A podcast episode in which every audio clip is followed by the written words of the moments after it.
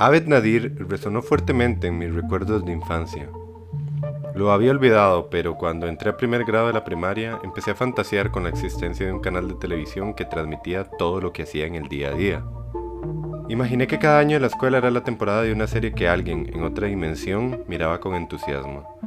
Incluso pensaba en pósters para cada temporada, la foto del grupo de la clase con un diseño gráfico verde para el primer año de escuela, uno amarillo para el segundo, uno rojo para el tercero, y así en adelante. Era una práctica que no solo se limitaba a las clases, de hecho, a la hora de jugar en mi casa me presentaba a mí mismo los juguetes como si fueran personajes de un show televisivo.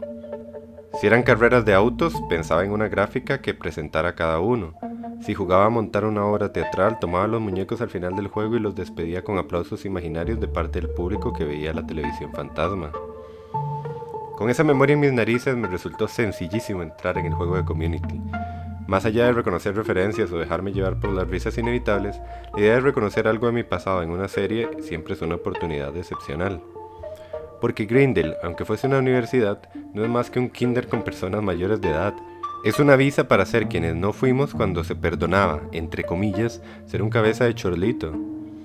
Creo que es imposible resistirse a los encantos de la serie, a pesar que en sus comienzos pareciera algo más serio de lo que luego se convertiría, porque sí, en el episodio piloto hay un par de chistes, pero si nos quedamos con solo el primer acto, no sería descabellado predecir que Community es un nuevo Friends o un cómo conocí a tu madre reciclado. Hay un tipo guapo que va tras una muchacha y bueno, se va a crear un grupo.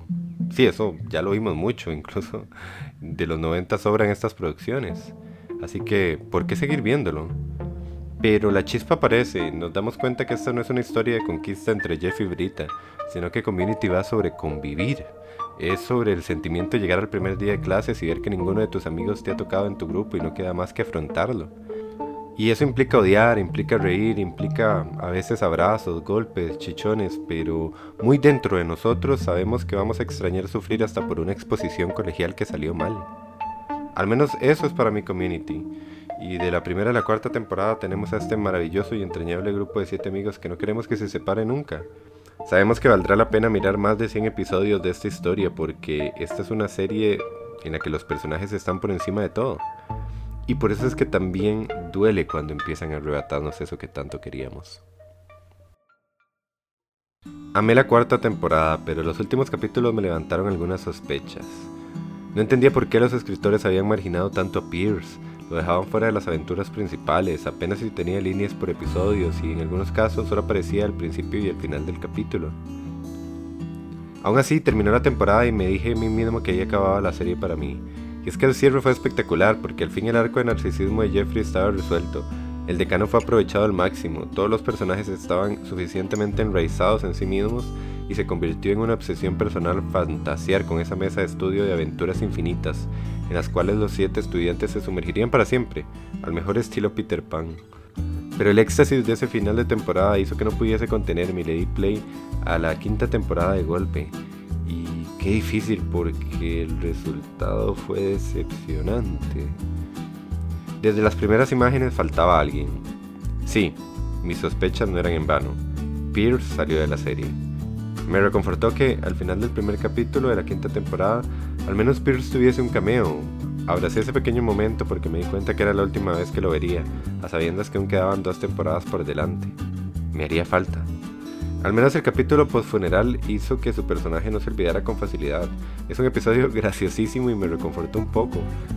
Pero la tristeza regresó para el capítulo 5, aunque la sensación esta vez era un poco distinta. Ahora era Troy quien se iba, pero el sentimiento fue diferente porque en esta ocasión Community festejó a su personaje por todo lo alto. Le un capítulo de despedida con él en cámara, algo espectacular. Vimos a Troy despedirse por la puerta grande, abrazando a sus compañeros e ir tras su sueño. Su personaje no acababa ahí y fue una gran celebración sobre la amistad. La serie siguió y, entre tumbas y traspiés, se defendía. Sí, Jeff como profesor era alienígena, la trama del primer episodio borró con el codo todo el progreso de su personaje, pero poco a poco regresó la astucia que siempre tuvo la serie.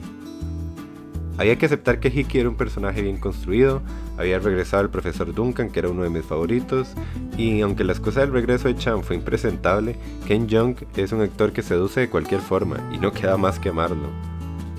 Todo parecía estar en un sitio decente, y el episodio final de temporada estaba tan bien hecho que solo tenía un inconveniente.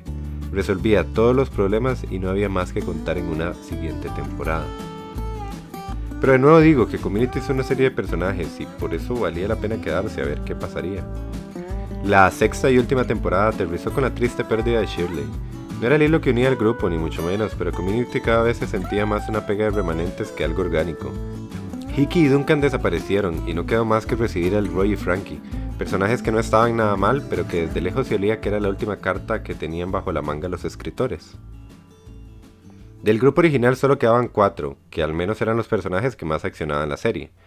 Y bueno, Chan salvaba la tanda de vez en cuando y el decano Pelton fue el marfil que sostuvo el ajedrez hasta el final. Lo malo fue que, conforme pasaban los episodios, Community parecía excusarse repetidamente por haber seguido su camino sin sus fichas perdidas.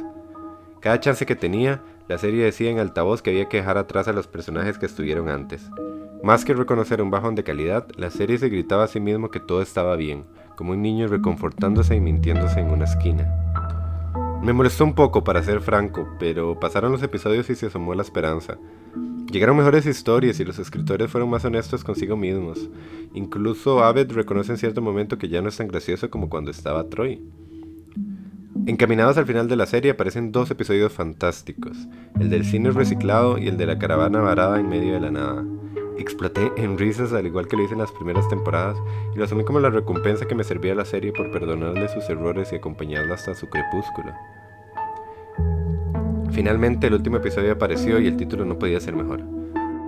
Consecuencias emocionales de la transmisión televisiva. Todos los gags de Abbott cimentaron la llegada del fin.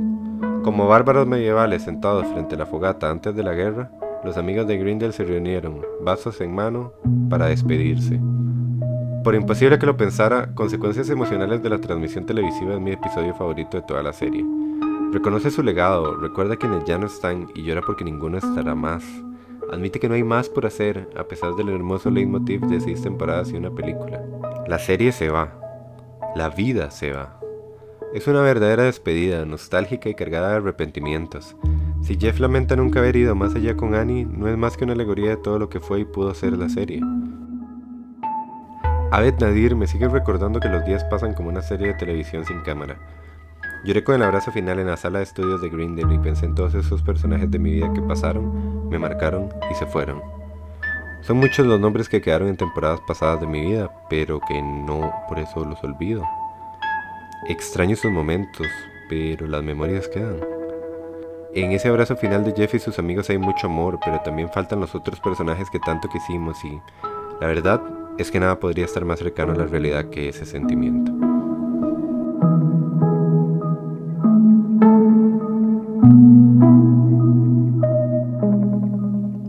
Si te gustó este episodio, puedes conocer más contenidos en las redes sociales de la Cuarta CR y puedes apoyar el proyecto suscribiéndote al Patreon para la producción de más contenidos. Muchas gracias por escuchar.